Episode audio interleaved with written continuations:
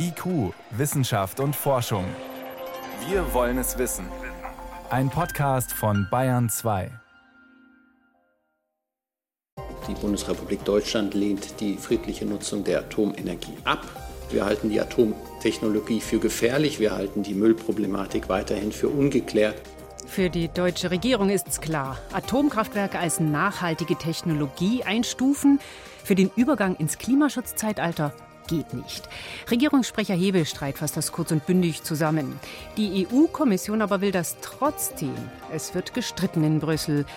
Bis nächste Woche noch können einzelne Staaten ihre Stellungnahme einreichen. Was hinter der Initiative der EU-Kommission steckt, das ist gleich eins unserer Themen.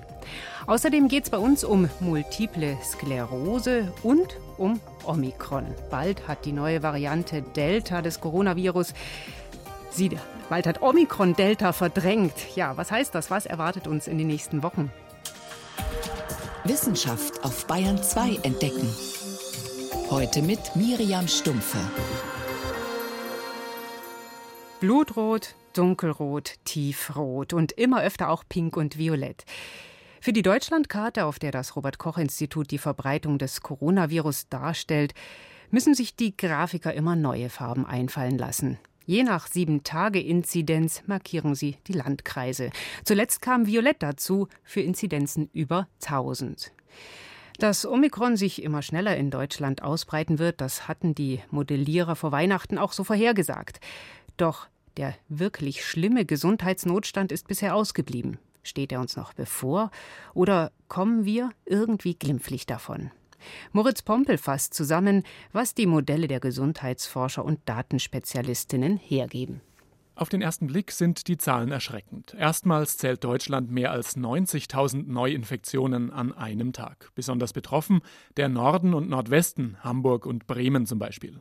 Der Pandemieforscher Thorsten Lehr von der Universität des Saarlandes rechnet damit, dass die Welle in zwei Wochen den Süden und Westen erreichen wird und in vier Wochen den Osten. Ich gehe davon aus, dass wir Deutschland weiter Inzidenzen auch sehen werden wie unseren Nachbarländern. Das heißt also so oben oder sogar über 2000. Und in der Stadt Bremen liegen ja die Inzidenzen auch bereits bei knapp 1400. Also das sind Situationen, die uns deutschlandweit dann auch noch erwarten werden. Erreichen die Werte 2000 oder mehr, dann wird die Kurve flacher, glaubt Thorsten Lehr, der seit Anfang der Pandemie ein Computermodell mit Daten füttert und damit Schlüsse zieht auf den weiteren Pandemieverlauf. Bei einer 7-Tage-Inzidenz um 3000 sei Schluss, sagt er, weil die Menschen sich noch vorsichtiger verhalten, etwa durch neue Maßnahmen.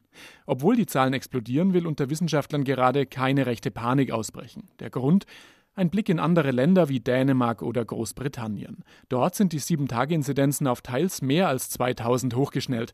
Aber auf die Intensivstationen hat sich das nicht eins zu eins ausgewirkt, sagt der Datenmodellierer Andreas Schuppert von der Universität Aachen da kann man etwas optimistischer sein. Die Zahlen, die wir aus den Nachbarländern haben und auch die Zahlen, die es heute schon aus Deutschland gibt, deuten darauf hin, dass die schweren Erkrankungen sehr viel seltener auftreten werden als bisher. Wir rechnen damit, dass die Intensiveinweisungsquote ungefähr ein Fünftel bis ein Sechstel der bisherigen ist gerechnet im Vergleich zu Delta bei gleicher Inzidenz. Dazu kommt, es stecken sich mehr Jüngere mit Omikron an. Die haben ein niedrigeres Risiko, schwer zu erkranken. Auch das senkt die Quote der Intensiveinweisungen unter Umständen noch weiter. Wo Omikron schon voll zuschlägt, etwa in Hamburg, zeigt sich bisher nur ein leichter Anstieg der Intensivfälle. In Großbritannien bewegen sie sich auf konstantem Niveau, sagt der Statistiker Helmut Küchenhoff von der LMU München. Da gibt es keine Wirkung der Omikronwelle. Allerdings gibt es bei den Krankenhausaufnahmen eine Erhöhung, aber bei weitem nicht so wie bei der Delta-Welle. Der Anstieg auf den Normalstationen macht sich also deutlicher bemerkbar. Inzwischen auch in Deutschland, in Hamburg, Bremen und Mecklenburg-Vorpommern etwa. Bald könnte das auch andernorts folgen. In Bayern ist der Trend eben jetzt stagnierend, da sehen wir noch keinen Anstieg, aber das muss man eben genau beobachten. Und diese Idee, dass man sagt, wenn die Krankenhausaufnahmen über einen bestimmten Wert steigen, dann gehe ich mit höheren Maßnahmen rein, finde ich eigentlich durchaus sinnvoll. Was bei der Krankenhausbelastung berücksichtigt werden muss, sind zwei Dinge. Erstens, die Auslastung durch Delta ist immer noch relativ hoch. Laut Divi-Intensivregister liegen derzeit rund 3000 Patienten mit Covid auf Deutschlands Intensivstationen. Zu den Höchstzeiten waren es rund 5000. Und zweitens, Omikron könnte zu mehr Ausfällen beim Klinikpersonal führen, weil sich auch Geimpfte leichter mit dieser Variante anstecken. Je weniger Menschen in einer Region insgesamt geimpft sind, desto heikler könnte die Situation in den Krankenhäusern schnell werden, glaubt Thorsten Lehr. Mir macht vor allem der Osten Sorgen, weil wir hier natürlich noch schlechte Impfquoten haben und auch die Krankenhäuser durch die hohe Delta-Infektionswelle, die dort herrschte, wirklich noch stark beansprucht sind. Deswegen ist es, glaube ich, jetzt wichtig in der Zeit, wo die Zahlen vielleicht noch nicht so stark steigen, dass wir weiter uns impfen lassen und auch boostern, um wirklich der Infektion vorzukommen. Geimpfte, auch das zeigt der Blick auf andere Länder, sind vor Omikron besser geschützt und kommen seltener ins Krankenhaus. Die Strategie in den nächsten Wochen neben dem Impfen heißt, wachsam die Krankenhäuser im Blick haben. Denn auf die Inzidenzen als Frühwarnmarker ist nur noch bedingt Verlass, auch weil stellenweise nicht mehr genügend getestet werden kann. Mittelfristig sind die Forschenden zuversichtlich. Ab April, Mai, glauben sie, werden die Infektionszahlen wieder deutlich sinken. Das Leben könnte sich dann langsam normalisieren. Eine Ungewissheit bleibt aber, dass vielleicht eine neue, gefährlichere Variante auftritt. Andreas Schuppert von der Uni Aachen man muss auch damit rechnen, dass neue Varianten immer wieder auftauchen. Ob die dann zu schwereren Verläufen führen, epidemiologisch könnte man erwarten, dass es nicht der Fall ist, weil der schwere Verlauf eigentlich für die Ausbreitung des Virus keinen Vorteil bringt, eher einen Nachteil. Aber garantieren kann man das nicht. Trotzdem schätzen Wissenschaftler die Wahrscheinlichkeit als hoch ein, dass Omikron so etwas wie die Endphase der Pandemie eingeläutet hat. Was bringt die Omikron-Welle in den nächsten Wochen? Bayern 2 Reporter Moritz Pompel hat Einschätzungen von Moledierern gesammelt. IQ, Wissenschaft und Forschung. Wenn Sie mehr wissen wollen, Hintergründe zum Programm von IQ finden Sie unter bayern2.de. IQ, Wissenschaft und Forschung. Montag bis Freitag ab 18 Uhr.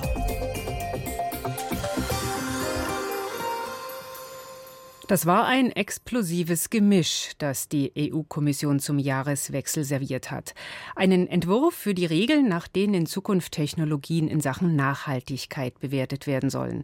Als Werkzeug für Finanzinvestoren, die wissen sollen, ob eine Technik, in die sie Geld stecken, auch noch in 10, 20 Jahren was wert ist. Nämlich dann, wenn noch strengere Klimaschutzvorgaben gelten als jetzt. Dieses Regelwerk, die sogenannte Taxonomie, soll helfen, mehr Geld in klimafreundliche Technologien zu lenken. Gute Idee eigentlich. Riesenstreitpunkt aber, wie soll man Gaskraftwerke und Kernkraftwerke bewerten? Beide erzeugen weniger CO2 als Kohle oder sogar gar keins, aber verdienen sie deswegen gleich das Label nachhaltige Brückentechnologie? Kritiker sagen nein, die EU-Kommission sagt ja. Frage an meinen Kollegen David Globig, was ist denn überhaupt die Idee dahinter? Naja, bei der Kernenergie ist natürlich der Punkt, dass die im eigentlichen Betrieb kein CO2 freisetzt. Bei Gaskraftwerken ist es so, dass die immerhin um einiges klimaschonender sind als zum Beispiel Kohlekraftwerke. Bei Kernenergie, da sind die Pläne der EU-Kommission jetzt immerhin so formuliert, dass es keinen absoluten und unbegrenzten Freibrief für neue Kernkraftwerke und auch für die Gaskraftwerke nicht gibt. Es sollen zum Beispiel nur bis 2045 genehmigte Kernkraftanlagen darunter fallen und bei denen soll mit den besten verfügbaren Lösungen gearbeitet werden, die sich aus dem technologischen Fortschritt ergeben.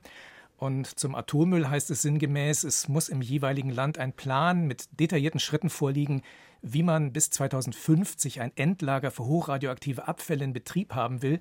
Das sind zwar Vorgaben, aber für mich klingen die doch recht schwammig. Hm, also schon äh, das Bewusstsein, das ist eine problematische Technologie, aber wir kriegen das irgendwie hin. Nun ist es ja vor allem Frankreich, das das vorangetrieben hat, dass eben Kernkraft aufgenommen wird in diese Gruppe der sogenannten nachhaltigen Übergangstechnologien. Was hat denn das Land davon? Frankreich erzeugt seinen Strom zum überwiegenden Teil mit Kernkraftwerken. Das Land will zwar vermehrt erneuerbare Energien nutzen in Zukunft, setzt aber auch langfristig weiterhin auf Atomstrom. Viele der Reaktoren haben inzwischen allerdings etliche Jahre auf dem Buckel und das macht sie zunehmend unzuverlässig. Gerade jetzt kann man das sehen. Knapp ein Fünftel der französischen Reaktoren sind im Moment abgeschaltet, teilweise wegen technischer Probleme. Möglicherweise wird es im Winter sogar zu Stromausfällen deswegen kommen. Frankreich muss also die alten Reaktoren sanieren und über kurz oder lang auch neue bauen. Und da bietet eine solche Einordnung als nachhaltig natürlich große Vorteile. Präsident Emmanuel Macron hat vor kurzem ja erwähnt, ausdrücklich, es gäbe auch kleine Reaktoren, die ja besser noch da reinpassen würden in diese Nachhaltigkeitsstrategie. Worum geht es denn da? Ja, Frankreich will bis 2030 eine Milliarde Euro unter anderem in die Entwicklung dieser kleinen modularen Reaktoren stecken. Auf Englisch heißen die Small Modular Reactors. Man spricht deshalb auch kurz von SMRs. Die sollen nur einen Bruchteil der Leistung haben, die wir von den Reaktoren in heutigen Kernkraftwerken kennen, also ein Zehntel, sogar runter bis zu einem Zwanzigstel nur. An solchen SMRs arbeiten Unternehmen übrigens weltweit. Man hofft dabei auf zwei Vorteile. Dadurch, dass man Kleinreaktoren wie am Fließband fertigen will und bei Bedarf einfach mehrere davon kombinieren könnte, dadurch soll der Bau von Kernkraftwerken endlich schneller und billiger werden. Bislang sind das ja immer Milliardeninvestitionen und die Kosten laufen regelmäßig, auch durch jahrelange Verzögerungen, komplett aus dem Ruder. Der zweite Vorteil, den man mit diesen SMRs glaubt erreichen zu können, die sollen sicherer sein als die heute üblichen großen Meiler. Weil sie eine viel geringere Leistung haben, kann man sich da auch ganz andere passive Sicherheitskonzepte überlegen. Zum Beispiel kann man diese Reaktoren in ein großes Wasserbecken stellen und dieses Wasser würde notfalls ausreichen, um die Reaktoren von außen zu kühlen, selbst wenn alle Kühlpumpen ausfallen. Zweimal sollen, sollen sicherer sein, sollen preiswerter sein. Wie weit sind denn die Franzosen? Die forschen schon seit einigen Jahren an zwei Ansätzen. Da ist zum einen ein Reaktor, der im Prinzip auf der Art von Kernreaktoren basiert, wie sie Frankreich im Flugzeugträger Charles de Gaulle einsetzt. Also einem Schiff? Und dann gibt es noch einen weiteren Typ, den Frankreich entwickelt. Das ist ein gasgekühlter Hochtemperaturreaktor. Der ist auch nicht grundsätzlich neu. An solchen gasgekühlten Hochtemperaturreaktoren arbeitet übrigens neben Frankreich besonders China. Okay, also es geht ja jetzt aber, wenn diese Kernkraftanlagen als nachhaltig eingestuft werden sollen, darum, dass das Anlagen sind, die bis 2045 genehmigt sind. Schaffen das die Franzosen? Na, die wollen bis 2030 eine Referenzanlage mit mhm. Kleinreaktoren hinstellen.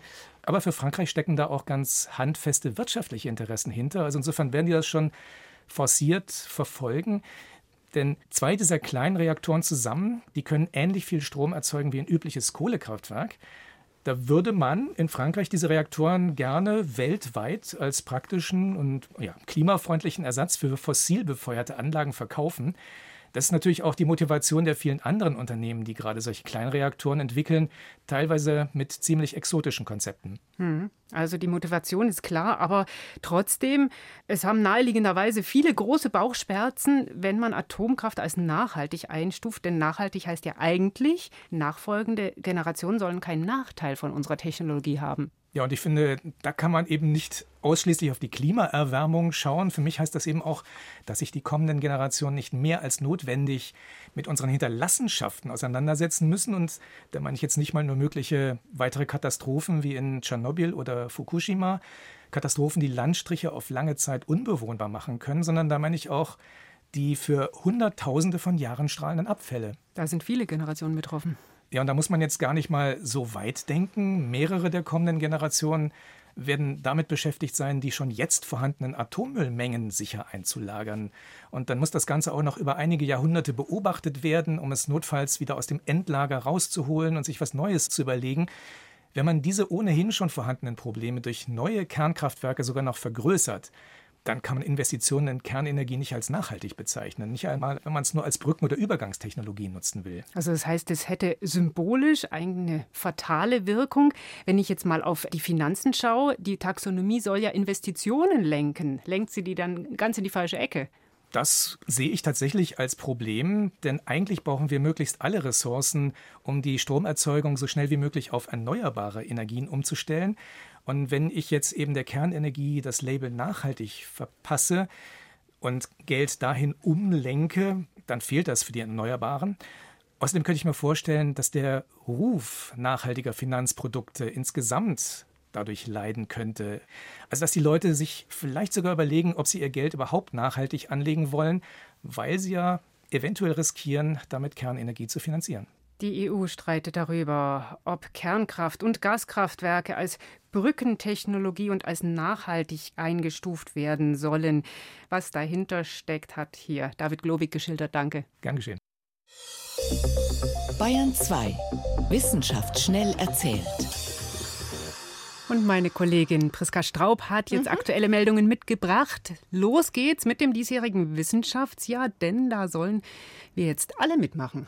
Ja, genau, da hat es heute die Auftaktveranstaltung gegeben als Initiative vom Bundesministerium für Bildung und Forschung. Und das Besondere in diesem Jahr ist tatsächlich, es gibt kein festgelegtes Thema wie sonst, keine festgelegte Fragestellung, sondern es soll mehr Chancen geben für einen echten Dialog. Deswegen das Motto nachgefragt. Jeder und jede ist aufgefordert, Fragen zu stellen und Anregungen zu geben. Also was ich meine, was man so vielleicht mal erforschen sollte, oder? Ja, es soll tatsächlich um alle Themenbereiche gehen, von alltagsnah bis visionär. Das wird dann sortiert, in einzelnen Panels bearbeitet, ausgewertet und eben auch weitergeleitet als Anregung für Forschende. Das heißt also, Bürgerbeteiligung, die sogenannte Citizen Science, ist kein Selbstzweck. Es geht darum, die Wissenschaft zu lernen, besser zuzuhören. Und wir können also bis zum 15. April Feedback einreichen, eigene Sichtweisen, Anliegen loswerden. Und wie das ganz konkret funktioniert, das steht dann auch im Netz auf wissenschaftsjahr.de. Mhm. Außerdem der älteste Vertreter unserer Art wurde neu datiert. Damit ist er noch ein kleines bisschen älter als gedacht. Also es geht um das erste bekannte Fossil des anatomisch modernen Homo sapiens. Genauer gesagt geht es um Schädelbruchstücke, die, die noch übrig sind. Von wo sind die? Wo wurden die gefunden? Die stammen aus Ostafrika. Man nennt sie Omo 1. Omo hat in dem Fall nichts mit Homo zu tun. Das ist der Fluss im Süden von Äthiopien. Da hat auch der berühmte Paläoanthropologe Richard Leakey damals gegraben, Ende der 60er. Jetzt ähm, hat man Omo Homo neu datiert auf knapp 230.000 Jahre. Bisher hat man gesagt, 200.000 Jahre ist wahrscheinlich die Obergrenze. Also ein ganzes Stück älter. Wie kommt man drauf? Ja, die Schädelteile wurden damals aus den dicken Schicht von vulkanischer Asche geborgen. Und das macht eine Datierung mit der Radiokarbonmethode zum Beispiel so schwierig. Jetzt sind Forschende nochmal zur Fundstelle zurückgekehrt, haben Ascheproben genommen und verglichen mit den Proben von dem entsprechenden Vulkan. Und jetzt ist es so, jede Eruption hat ihren ganz speziellen sozusagen Fingerabdruck. Und über diesen Umweg sozusagen konnte man sich dem Alter des Fossils dann nochmal ganz neu annähern. Wie gesagt, 230.000 Jahre heißt es jetzt, aber es ist nicht ausgeschlossen, dass man irgendwann noch ältere Fossilien des modernen Homo sapiens findet. Und zum Schluss noch zu der Frage ungeimpft und schwanger. Welches Risiko haben mit Corona infizierte ungeimpfte Mütter während der Schwangerschaft? Ja, einige hatten man schon gehört, Risiken. Genau, da gibt es jetzt zwei neue Studien aus Schottland und den USA und die unterstreichen eben diese Hinweise, die man ohnehin schon hatte.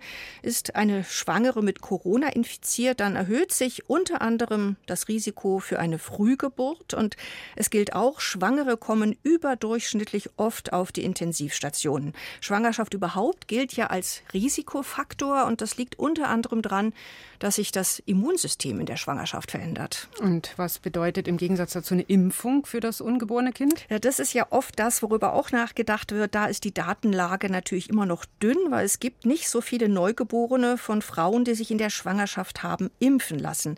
Aber was man vergleichen kann, das ist zumindest die Zahl der Babys, die tot geboren wurden oder kurz nach der Geburt gestorben sind. Und da hat man herausgefunden, die Todesrate lag bei ungeimpften Schwangeren deutlich höher als bei geimpften Schwangeren. Insofern kann man schon sagen, die Corona-Impfung schützt die Schwangere und wahrscheinlich auch das Kind. Jedenfalls erhärten sich die Daten in diese Richtung immer weiter. Corona in der Schwangerschaft, ein Risiko, das man mindern kann. Außerdem ging es noch um den ältesten Homo sapien und Fragen an Forscher, was sie schon immer von der Wissenschaft wissen wollten. Das war Priska Straub mit den Meldungen.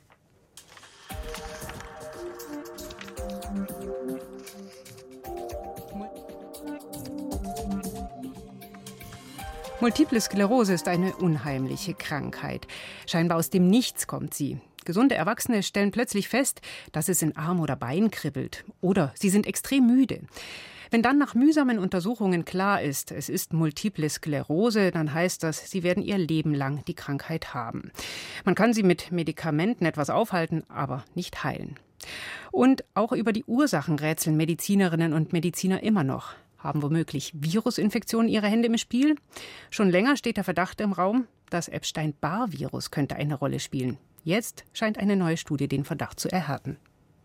Das Epstein-Barr-Virus, kurz EBV, ist ein Virus, das fast jeder Erwachsene im Körper trägt, ohne es zu bemerken. Es steht schon lange im Verdacht, an der Entstehung von multipler Sklerose beteiligt zu sein. Jetzt konnte eine Forschergruppe der Universität Harvard zeigen, dass EBV tatsächlich der Haupttreiber der Krankheit ist. Dafür haben Mariana Cortese und ihre Kollegen eine riesige Menge Blutproben untersucht, nämlich von rund 10 Millionen Angehörigen des US-Militärs. Sie haben zunächst geprüft, wer im Lauf der Zeit eine MS-Diagnose bekommen hatte.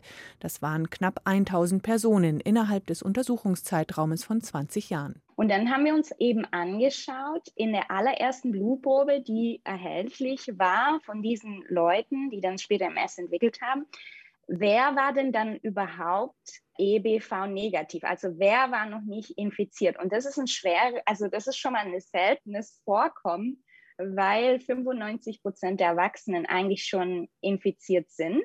Die meisten kommen nämlich schon im Kindesalter mit dem Virus in Kontakt. Speichel ist der Übertragungsweg. Einige stecken sich auch erst als junge Erwachsene an.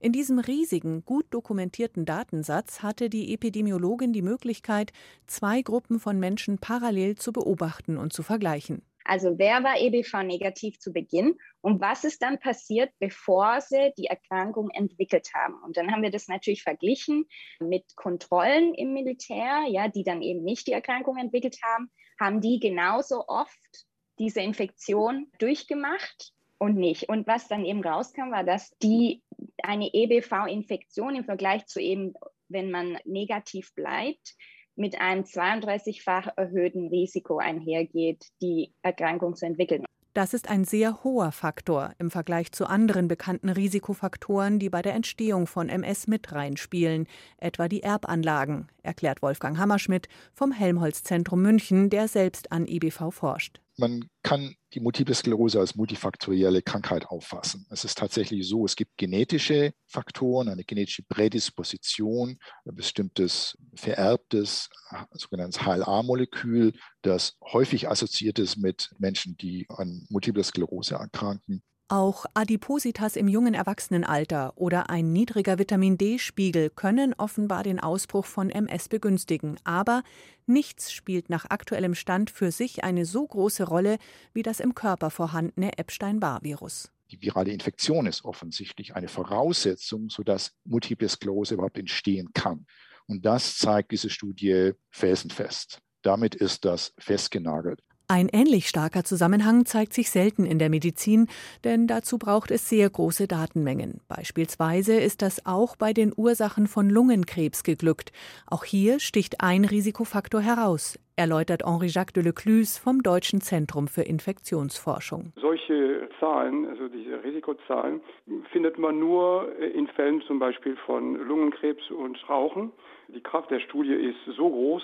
Für das erste Mal hat man beinahe einen Beweis, dass das Virus eine sehr große Rolle spielt bei der Entstehung der Krankheit.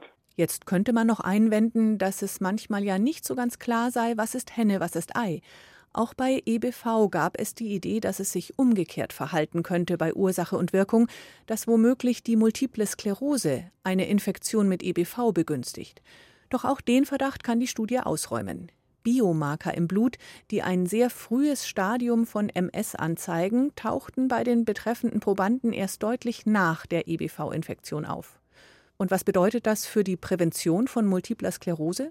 Dass man idealerweise von vornherein eine Infektion mit EBV verhindern müsste, etwa durch eine Impfung. Schwierig, sagt der Impfforscher. Es unwahrscheinlich, dass man sowas erreichen kann. Warum? Weil es ist schon bekannt, dass, dass Menschen im Laufe des Lebens mehrmals vom Virus infiziert werden. Und das bedeutet, dass auch wenn man das Virus schon trägt, kann man nochmal infiziert werden durch dasselbe Virus, aber leicht andere Varianten.